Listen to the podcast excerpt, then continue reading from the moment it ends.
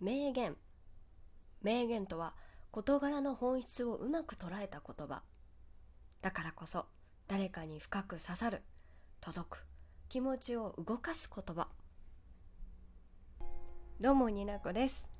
今回はファイ220回支えで逃げ道で背中を押してくれるの私のトークですね。にいただいたお便りやメッセージそしてその中で教えていただいた名言。曲の歌詞などを共有させていただきたい。また紹介しきれなかった私の好きな二次元作品の名言のお話もしていきたいと思っております。えー、っとですね非常に私の中では当社費ね当社費たくさんお便りメッセージいただいておりまして是非ご紹介したいのでおそらく1部2部3部3本ぐらいにはなるかなと思っております。長尺にはなりますけどね。是非最後まで聞いていただけたら嬉しいです。になこの二次元に連れてって。ラジオトークからお聞きの方もポッドキャストからお お聞きの方もよろしければ続けて最後までお付き合いください。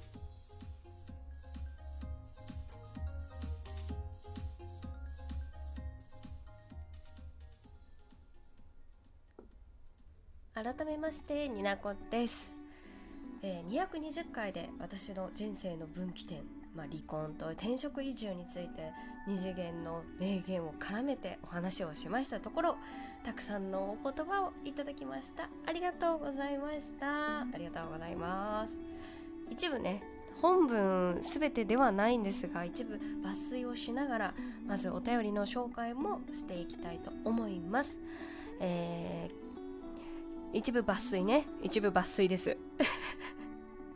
えっと再就職や引っ越し。新たな人間関係を作るのも大変だと思うけど頑張ってね。ということでミクリア真っ白の前半の人ミクリアさんですね。お便りありがとうございました。それからになこ仲間。2年間お疲れ様でした。これからの人生は明るい。5年後10年後には必ずおかげで今幸せだって言えるよ。さよ、ソワちゃんは言えてる。ちょっと大事なところで噛んじゃった。でね、ソワちゃんはですね、とっても抜粋じゃなくて全部読んじゃう。結婚も離婚もどちらもニナコの人生を豊かにするために必要なことだったんだと思う。ニナコのこれからの人これからに幸あれということでところどころ噛んだのは申し訳ないソワちゃんありがとうございました。ソワさんもミクリアさんもね、あの離婚仲間ということで いやこんな仲間いいのか悪いのかでも今の自分がどういう風に生きているかっていうところが一番大事なんね。仲間 そしてにゃこさん。私は離婚経験もないので辛かったねということはできないしにゃこさんにはわからないにゃこさんにしかわからないこともたくさんあるので共感することは難しいけど、えー、これからも全力で応援していくし味方ですということで、えー、ハルルからいただきました。ありがとうございます。もうね。そして、えー、になこ頑張れこの言い方かな。いい言葉が出てきませんでした。完璧主義より最善主義の方がいいぞ。決断は全て正解ですね。おにぎりのマークが来ている。俺も頑張れ笑い。中村っていうことで素敵な3人組の中村中村ラララララララ中村さんからいただきました。ありがとうございます。まあね扱いづらいテーマというか扱いづらい。腫れ物に触るみたいなこうになっちゃうかなというすごい迷いもあったんですけれどもトークに出してよかったなと思う。本当に声をかけてくださってありがとうございました。もうそれにつきます、えー、まあなんていうのかな。まあ、離婚は別に私の中でまあ OKOKOK な話なのでいいんですけどなんかこう悩んでた時期とかちょうどねラジオトーク始めた時期と離婚離婚って何離婚を切り出された時期が一緒だったのでそういった中でちょっと弱音もね吐いちゃったりしてる時もあったんですけどまあまあなんだろうこう時を重ねていく中で、まあ、ラジオトークをしていってこう言葉に触れ合っていく中でこうあんまり自分の中で結論が出ていないない中、まあ、ラジオトークもそうだしあのツイッターとか、まあ、他の SNS もそうですね。不特定多数の方が目の目や耳にする状況でこう自分のこう体調、もだしメンタルもだし不調を口にしたりこう文字にするのが私のポリシーに反すると言いますか。まあまあ要はねかっこつけなんですけれども。心の内を見せることのできる人友人信頼できる人もうこの言い方をするとすごい語弊を生むんですけどそういった関係性がある人の前ではめちゃくちゃに弱音は吐けるんですけれどもまあまあまあまあ誰が見てるか分かんない中でちょっと弱音を吐くのが嫌なタイプなんですよね私は。まあ嫌っていうかうんなんか弱音ってまあ吐く時もあるよ吐く時もあるけど、まあ、なんかある程度自分の中で線引きがあるって感じですね。まあ、弱音って弱い部分じゃないですか簡単に言った弱い部分のを音にするってことでしょ？なんかねそういうなんだろうな。まだ構築できてない関係性では見せないわよっていうちょっとよくわかんない強がりがあるんです。まあそういうふうに考えるようになったのは、まあ、ある作品でこの言葉に出会ったからです。ご紹介したいと思います。作品のタイトルは「声なき者の歌」えー、サブタイトルかな「セテウ中瀬戸内の女郎小屋というところで、あの、明治後期の女郎小屋まあなんていうのかな遊女さんのお話ですね。明るく強く女を売り物に生きる主人公のちぬちゃんの周りで起きる、えー、女郎たちのリアルな生活日々を描いている作品になってます。すごいね応援したくなるんですよ主人公のちぬちゃんのことをですね。でちぬちゃんの事件ではないんですけれどもとある事件が起きた時にちぬちゃんがま所属しているお店のトップね花魁がまあその問題に対してというかその中心になった女性に対してうんまあ寝てらっしゃる時だったんですけど まちょ状況はね難しいけどこういう風に厳しいことを言います。自分のことを可愛さだと思っているうちは甘えている。凛とした表情で冷静に。でも相手のことをどこか信じてるような感じで言います。もう一回言います。刺さるでしょ。自分のことをかわいそうだと思っているうちは甘えてる。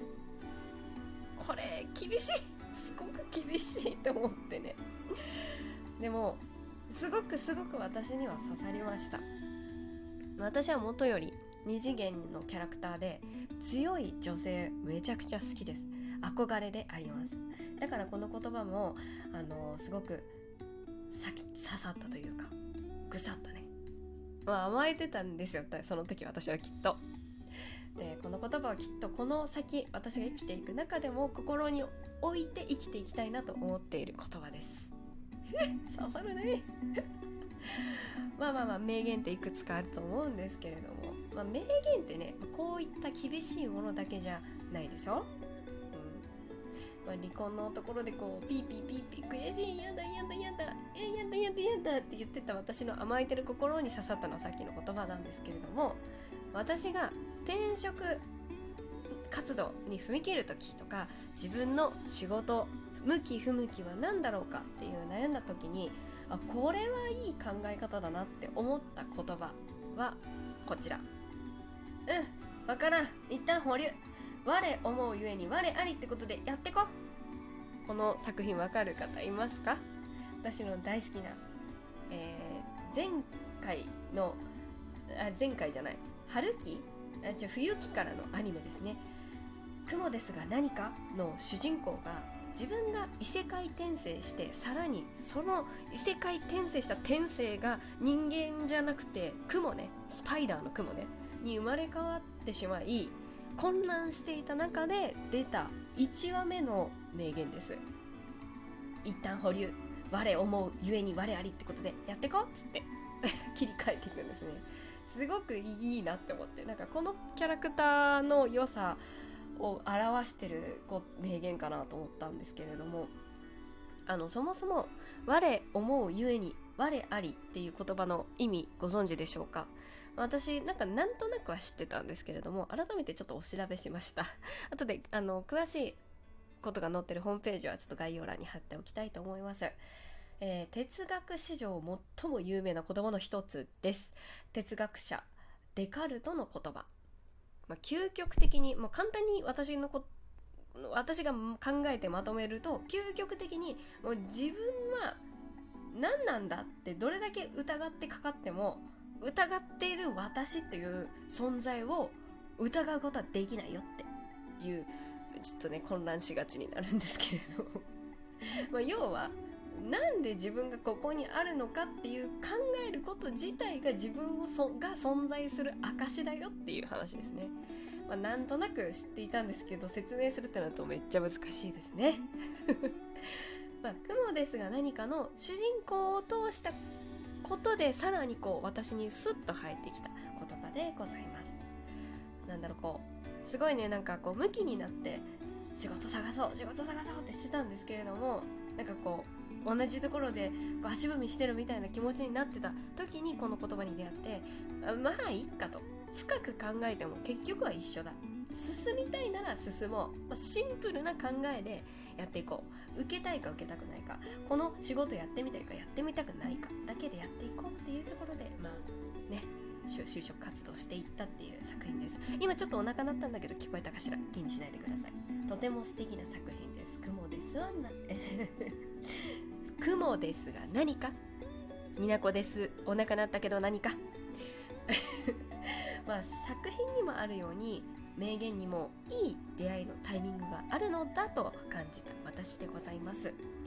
あの前220回のトークにお便りくださった皆様ありがとうございます。まだまだございますのでご紹介続けてしていきたいと思います。あなたの心の突きを 突き動かす言葉は何ですか？名言はありますか？誰の言葉ですか？続けて2度も聞いていただけたら幸いです。また次回のラジオでお会いしましょう。お相手はになこでした。今日も神っぷりがすごい。ではまた。